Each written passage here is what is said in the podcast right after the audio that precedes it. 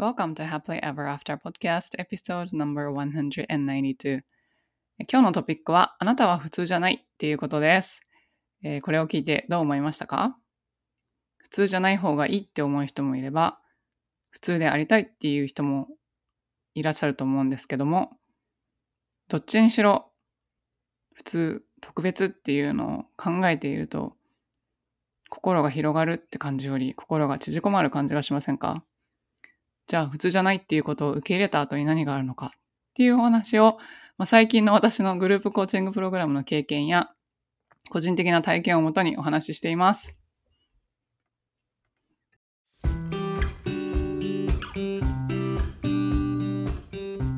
こんにちは。キャリアとビジネスのサクセスコーチ、ゆりです。私は使命や人生の目的とつながって自分の人生を最大限に充実させたいと思う女性のお手伝いをしています。このポッドキャストは今モヤモヤしていたり今の状態にはある程度満足しているけれどもっと大きなこと次のレベルで何かできるんじゃないかなって思っている女性のヒントになればという思いで配信しています。私たちは一人一人素晴らしいギフトをもらってこの世に生まれてきました。そのギフトを生かすことによってパズルのピースみたいにこの世の中で自分なりの役割を果たすことができます。内面の世界を良くしていって充実させることで私たち一人一人が現実を変えていき周りの人世界にもいい影響を与えていくことができます。ソロエピソードではコーチング NLP 瞑想マインドフルネスヒプノセラピーなどに基づいたマニアックな意識や自己啓発に関する話をしています。インタビューエピソードでは世界で活躍する女性のライフストーリーをお聞きしていろんな生き方働き方そして自己実現の仕方があるということをお伝えしています。このポッドキャストを聞いて一人でも多くの方が元気になったり前向きに行動できるようになると嬉しいです。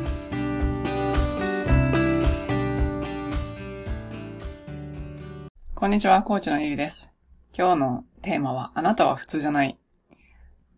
何の話だって思われるかもしれないんですけれども、普通ということに対して葛藤を抱えていらっしゃる方がすごくいっぱいいるなと思うので、それについてお話をしたいと思います。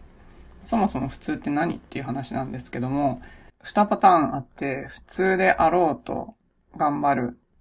それによって辛くなる方と、普通でない方がいいと思って頑張って辛くなる方と、なんか2パターンいらっしゃるんですけど、日本では出る杭は打たれるっていう言葉に象徴されるように、やっぱり同調圧力、平均的、普通であることみたいな、そういうことの方が、何か特別であることよりも、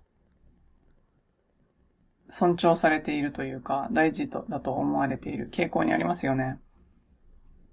私自身は多分中学校とか高校ぐらいから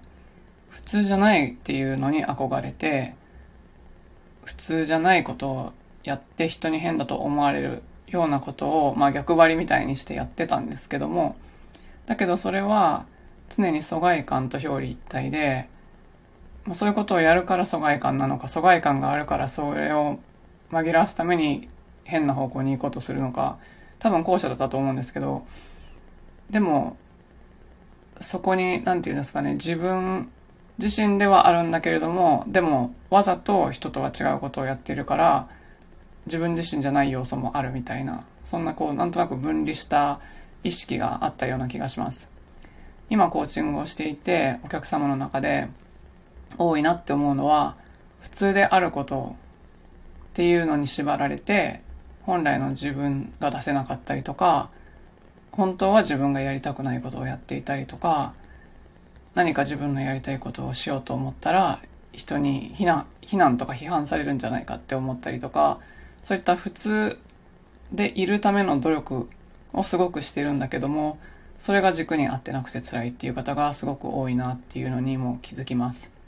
このエピソードを収録しているのは、えー、アメリカ時間の6月4日なんですけども、えー、その昨日ですねインスパイアドライフクリエイターというグループコーチングの卒業式があったんですけど、そこですごく思ったことがあって、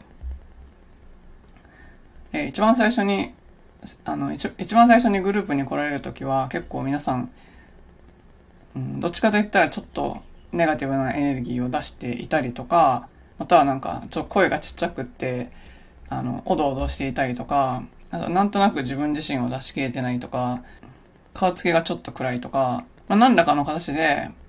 自分をもっと良くしたいと思うから、あの、グループに来られると思うんですけど、なんかその中で自分のことを深めて、自己分析を深めていったりとか、また直感とつながることを通して自分の軸に戻って自分を信じていく力をつけていったりとか、そして、えっと、未来逆算思考でどのように自分を外に出していくか、自分のビジョンをどうやって現実化していくかっていうことを3ヶ月かけて学ばれるんですけど、で、それが昨日の卒業式だったんですけど、その時に、卒業式に参加してくださった皆さんを見ていて、なんか一人一人がすっごいキラキラキラってしてるなって思ったんですよ。なんか解析度がくっきりするというか、なんか自分はこれですよみたいな、こう、ステークみたいなのを地面に打って、まあ、グラウンディングされてるんだけど、すごい輝いてるみたいな印象を受けたので、やっぱ3ヶ月とかでもすごい人は変わるんだなと思ったし、そうですね。まあ、全体的にエネルギーが、まあ、グループ全体のエネルギーも、個人個人のエネルギーもすごく高くなっていて、なんかそこを見ていると、やっぱり普通であることっていうのの不必要性をすごく感じました。一人一人がキラキラ光ってるってことは、もう一人一人違って当たり前なので、なんかそこには普通っていう概念はないんですよね。その一人一人の持って生まれたものとか、個性とか、今までの苦しかった経験とか良かった経験とか、また生まれる前に自分としてきた約束とかいろいろあると思うんですけど、そういうのが交わり合って、私っていう一人の人間を作っていて、私とあなたは全く違う人間っていうことじゃないですか。っていうことはもう一人として同じ人はいないんだから、そもそも普通なんてありえないっていうことですよね。で、その例えばエネルギーレベルがめちゃめちゃ高い人とか、実はすごくもう人を引っ張っていけるようなパワーがある人とか、そういう人たちが普通になろうと思って自分をこう萎縮させていると、その人本来のパワーが出てないので、なんかぼんやりしちゃうと思うんですけど、それがなんかそこがいらないものが削ぎ落とされていって、まあこの場合は普通であろうとする欲求とか、まあ普通であることによって人に受け入れてもらおうとするそういった承認欲求とかですね、まあ、そういうことがそぎ落とされていったらその人本来が出てきてよりその人が幸せになったり満足度が高くなったりとかまたそれによって周りの人も幸せにできていけるようなそんな形に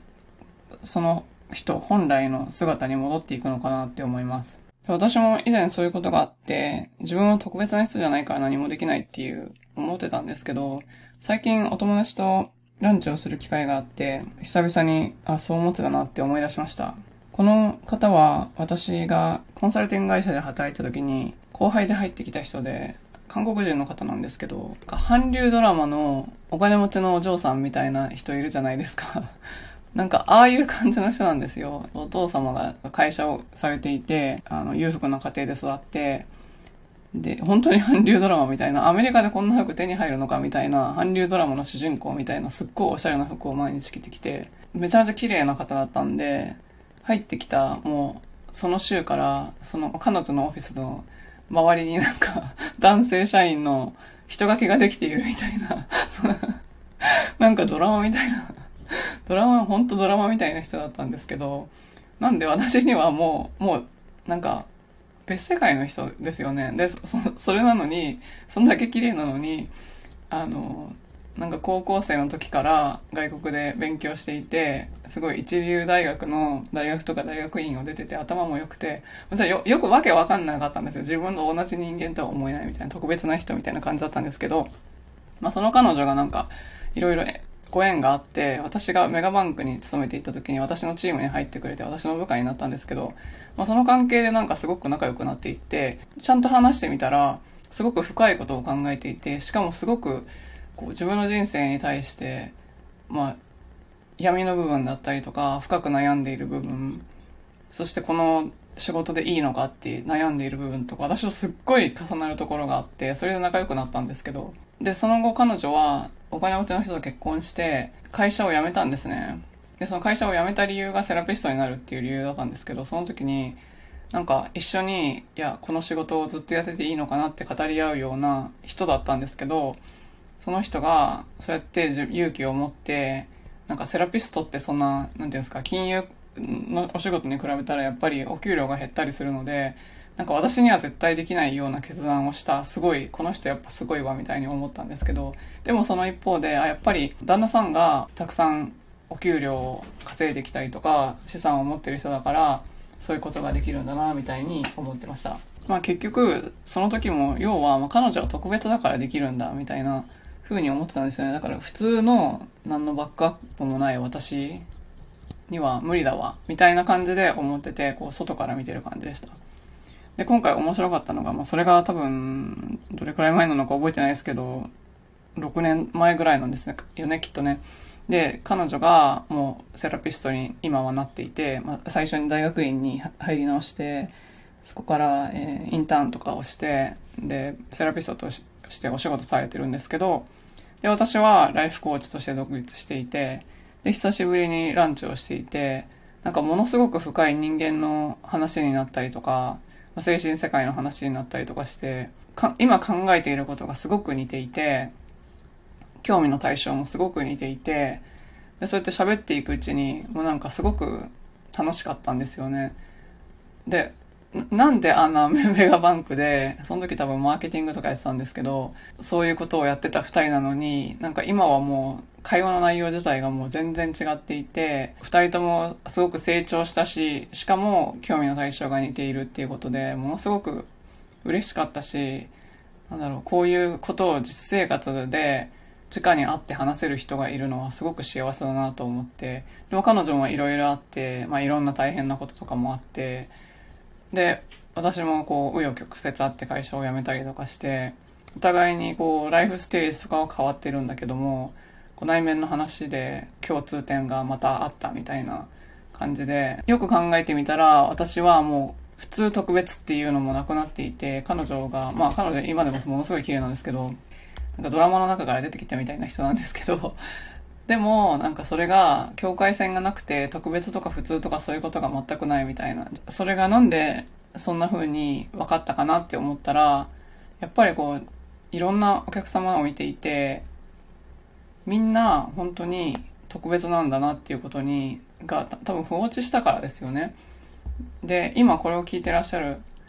あなたももしかしたら普通じゃないといけないとか、もし、もしかしたら自分は普通だから何もできないとか、特別なことがないから何もできないとか、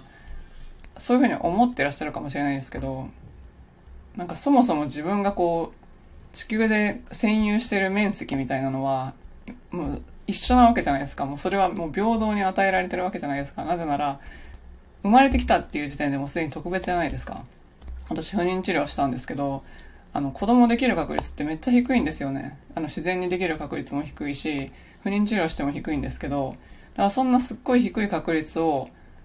通り抜けて生まれてきて、どんな苦しみとかがあったかもしれないけれども、ここにいるってことは、生かされているってことだから、それの時点で特別なわけじゃないですか。で、なんかそれに気づいて、それをどういうふうに使うかっていうことに意識をシフトした人は、すっごいパワーで、いろんな人に貢献したりとか、そんな大きい貢献じゃなくても周りの人を幸せにできたりとか、こうキラキラにこう解析度が上がって、なんかその自分の占有面積がどんどん広がっていくわけですよ。で、やっぱりその自分の占有面積を広げていくっていうか、まあ、広げていくことによってそこに人を入れていくことができたりとか影響力が強くなっていったりとかすると思うんですけど、なんかそもそも一番最初の気づきっていうのは、自分がいかに特別な存在であるかっていうことに気がついて、それを受け入れるっていうことですよね。それを受け入れて、じゃあ自分は特別な存在だから他の人に伝えるべきことがあるんだとか、他の人に何か助けてあげられることがあるんだっていうことに、みんなあるので、もうそれに気がついて、それを受け入れて、それに対して行動しようと思った人が、そういう風になっていくわけじゃないですか。そう。だから、もう最初に戻るんですけど、だから私はあなたは普通じゃないって思うんですよ。今、もしかしたら本当は知ってるのに、普通じゃないって知ってるのに、普通になろうとしてたりとか、特別じゃないから、なんかな誰か他の人を見て、自分はあんな風じゃないから、私は特別じゃないから何もできないとか、なんか大それたことはできないとか思ってる方がいらっしゃったら、いっぺん考えてみてください。あなたは普通じゃないっていうことを受け入れたら、すっごく広い世界が待っています。どうせ同じように生きて死ぬんだったら、普通に無難に生きて自分に与えられたものを素通りする人生よりも通じゃないっていうことを受け入れて自分が本当に持っているもの自分の特性であるとか今までの経験であるとか今までの経験からの学びであるとか本当にこうしたいっていう何かの情熱であるとかまたは使命感のようなもの突き動かされるようなものまたは自分がもともと持っているエネルギーそういうものを生かして何かここの地球にこうね旗みたいなのを立てて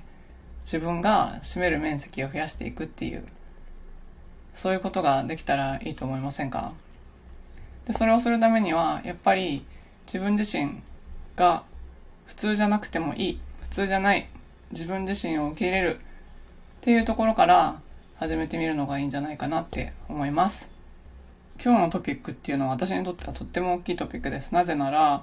私はなんか特別とか普通とか考えずに自分が突き動かされるようにやっていたら今の状態に達してそして私が今やりたいことはお客様が自分自身の中にあるパワーとか光みたいなのを見つけてそれを他の人にシェアすることによってまたそれがどんどんつながっていく、まあ、リレーリレーみたいな感じでつながっていくっていうのをすごくいつもイメージしてるんですけどそうやって自分がの中にある光を人に分け与えていくためにはやっぱ普通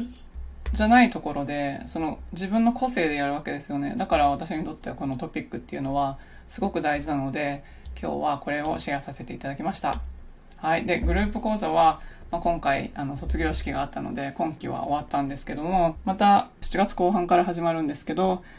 またそちらに興味のある方は来週あたりから募集を開始しますのでメールをご登録していただくかインスタグラムをフォローしてくださいえー、そしたらそちらの方でいち早くプログラムのご案内をします。最後までお聞きいただきありがとうございました。このポッドキャストがお役に立ったら配信登録、レビューまたは星マークポチッと押して、多くの方にこの番組が届くようお手伝いいただけると嬉しいです。今よりもっと高いレベルの自分になって行動できるようなコーチングセッションに興味のある方は、ショーノートのリンクから体験セッションにお越しください。また、現在、もやもやからやりがいを見つける20の質問ワークシートをプレゼントしています。今の自分のお仕事よりも、もしかしたらもっと自分が貢献できたり、やりがいを感じたりできるお仕事があるんじゃないかなと思っている方、そういう思いがあるなら、あなたのこれからの使命は別のところにあるのかもしれません。そのヒントを見つけるために、ぜひワークブックをご活用ください。プレゼントを受け取るリンクもショーノートにあるのでチェックしてみてくださいね。